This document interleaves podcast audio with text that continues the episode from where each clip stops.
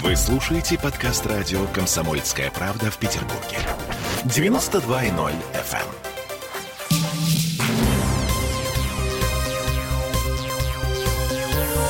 Темы дня.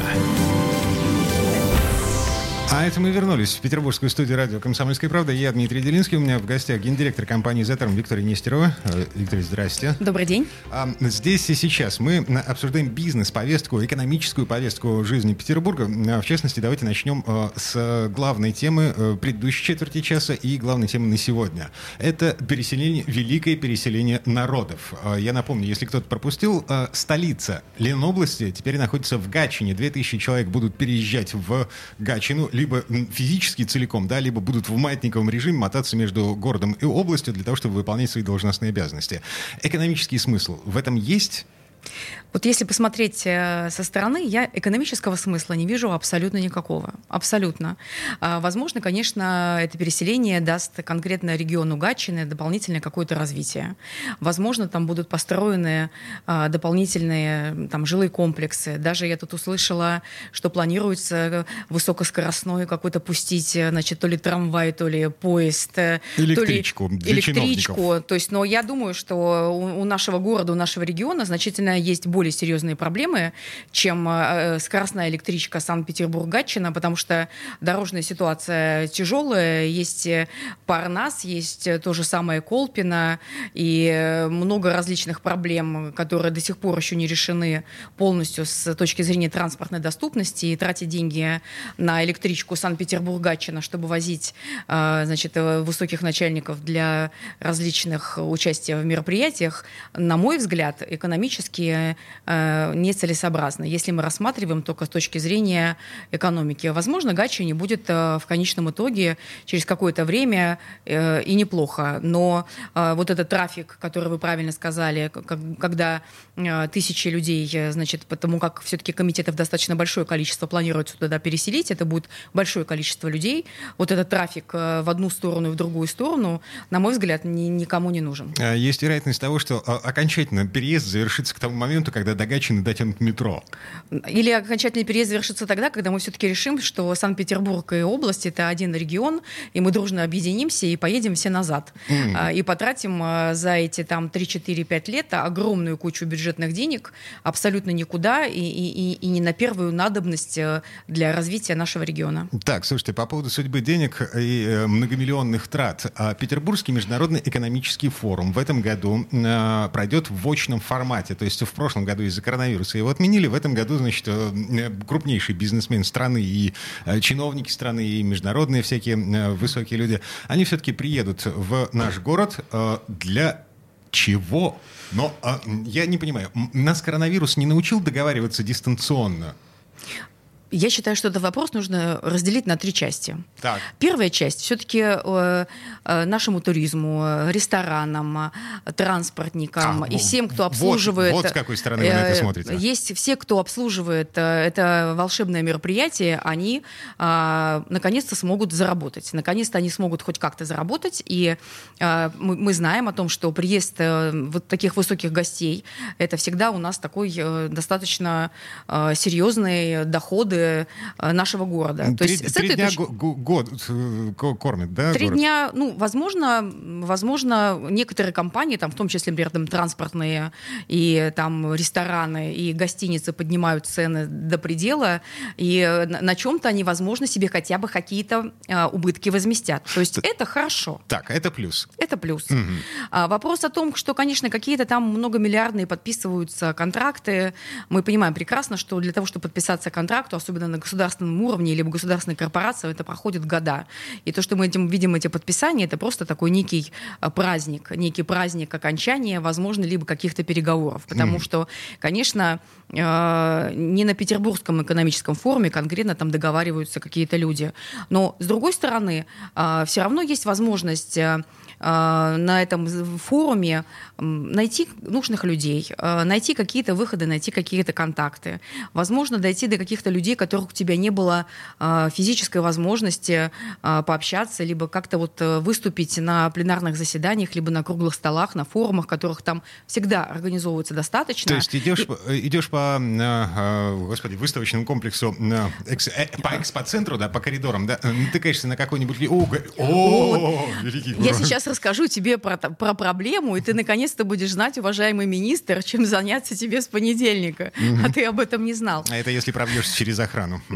Да, но как бы там ни было, все равно в этом тоже есть э, какие-то определенные плюсы, и э, дорогу, как говорится, осилит идущий. Есть шанс о том, что у тебя э, будет возможность порешать, возможно, какие-то вопросы или озвучить свою проблему. Но с другой стороны, а, те затраты, которые у нас э, идут на э, все это мероприятие, они просто несопоставимы. Вот э, на сегодняшний момент с официальных источников размещены официальные, значит, госкорпорациями контракты. Там правительство города Санкт-Петербурга потратит 48 миллионов, «Газпром» 92 миллиона, Банк ВТБ 70 миллионов, «Алмаз Антея» 39 миллионов. Роскосмос как-то слабо, 10 миллионов вчера всего хочет потратить. Угу. Но а, мне это, трудно представить, это что все... нужно сделать на выставке «Газпрома», чтобы потратить 92 миллиона рублей. Чтобы было красиво. А, и чтобы девочки э, в коротких юбках. Вы знаете, сколько девочек за 92 миллиона? Я не знаю.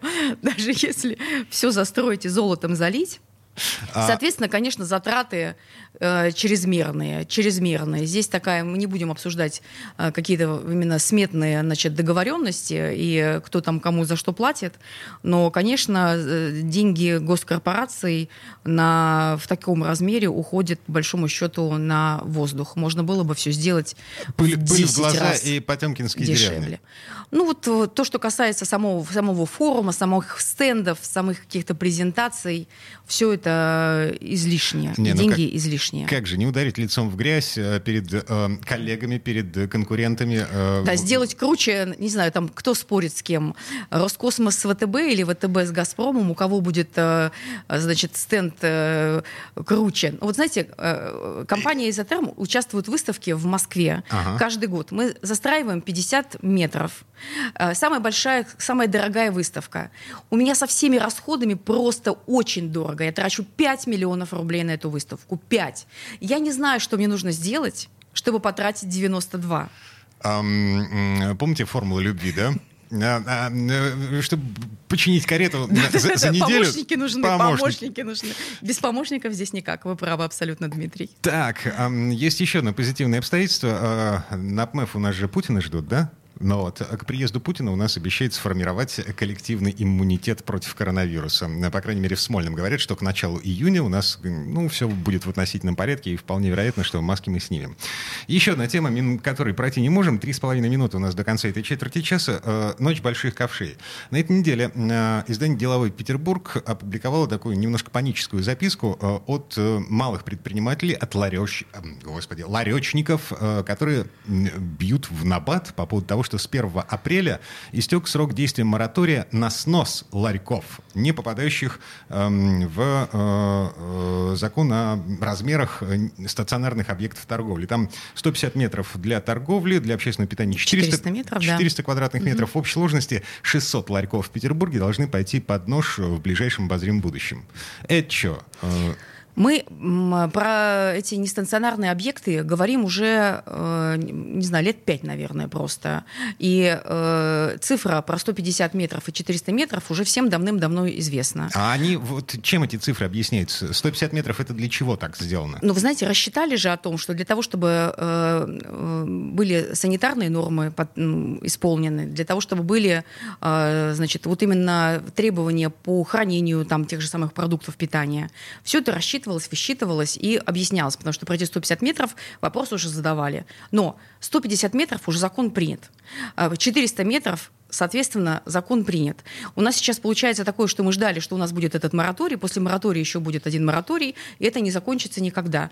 Мне просто кажется, что уже надо просто смириться с этим, что если э, твой объект не попадает под нормы, которые установлены законом, э, ты либо добиваешься того, чтобы у тебя было 150 метров и полностью соответствовать тем требованиям закона, которые есть на сегодняшний момент, либо ищем другое место и открываем новый бизнес. Потому Слушайте. что здесь надо закончить эту историю и перестать спекулировать, спекулировать и э, манипулировать э, нашей властью. А, погодите, вот эти малые предприниматели, хозяева вот этих ларьков, которые пойдут под снос, они э, говорят, что они обращались в администрацию, э, но в администрации молчат. На контакт власти не выходят.